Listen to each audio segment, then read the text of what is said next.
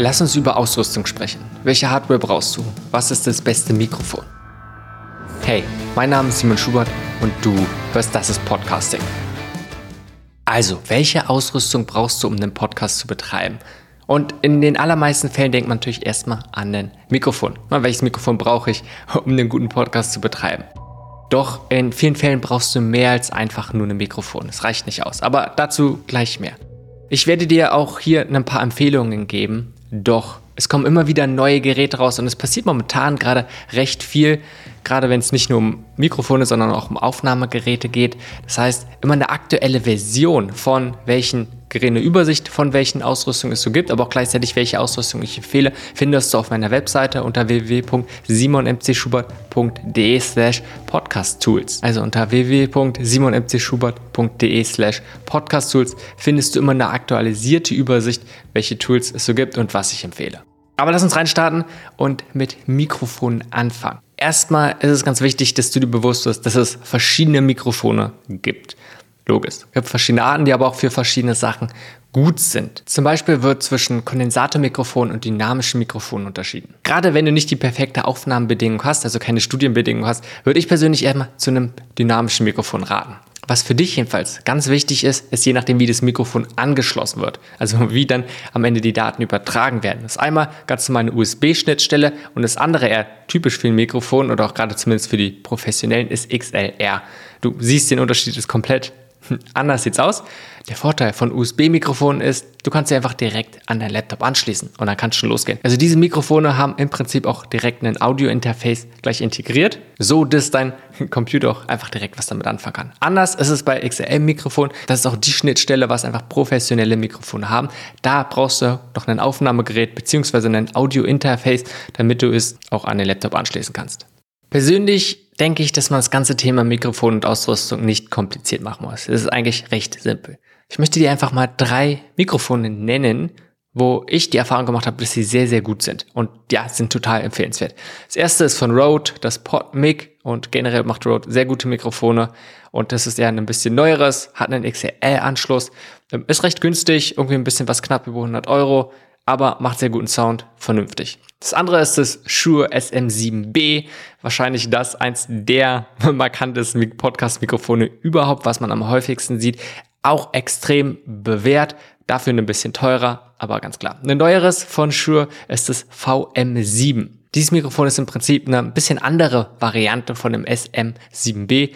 Der Vorteil ist, dass es neben dem XLR-Anschluss hat, was die anderen ersten beiden Mikrofone hat, zusätzlich noch einen USB-Anschluss hat. Das heißt, dieses kannst du direkt an dein Laptop anschließen und damit loslegen. Das ist übrigens auch das Mikrofon, was ich jetzt hier gerade für diese Aufnahme benutze.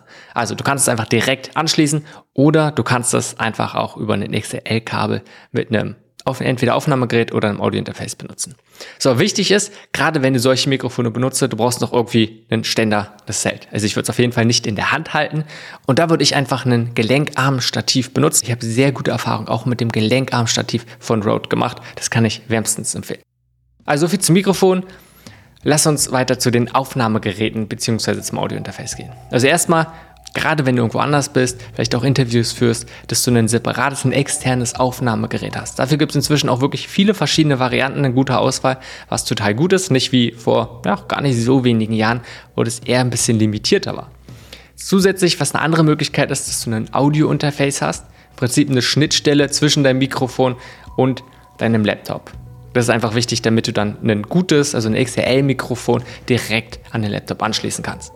Für mich die große Empfehlung, ich fange mal mit dem Audio-Interface an und da ist für mich meine Empfehlung das Scarlett von Focusrite und da gibt es verschiedene Varianten, je nachdem wie viele Anschlüsse du brauchst. Für manche reicht vielleicht nur einer, wenn du nur Solo-Folgen aufnimmst, aber ansonsten ist es glaube ich immer ganz sinnvoll, auch gleich das direkt für zwei Mikrofone zu kaufen, einfach falls du doch mal ein Interview oder einfach mit jemandem anderes eine Folge aufnehmen möchtest.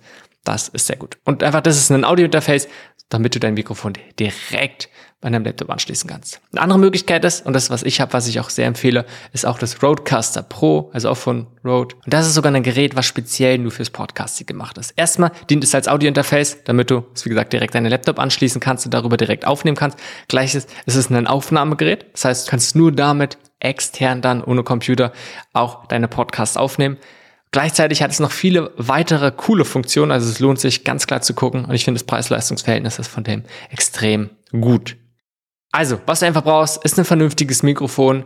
Ähm, es muss ganz klar nicht, gerade beim Anfang, nicht eins dieser drei sein, die ich genannt habe. Es gibt auch viele weitere, die völlig in Ordnung sind, die deutlich günstiger sind und gleichzeitig gibt es auch viele weitere Aufnahmegeräte. Das sind einfach welche, die sich immer wieder bewährt haben, die ich von ganz vielen als empfehlen können und mit denen ich auch persönlich gute Erfahrungen gemacht habe.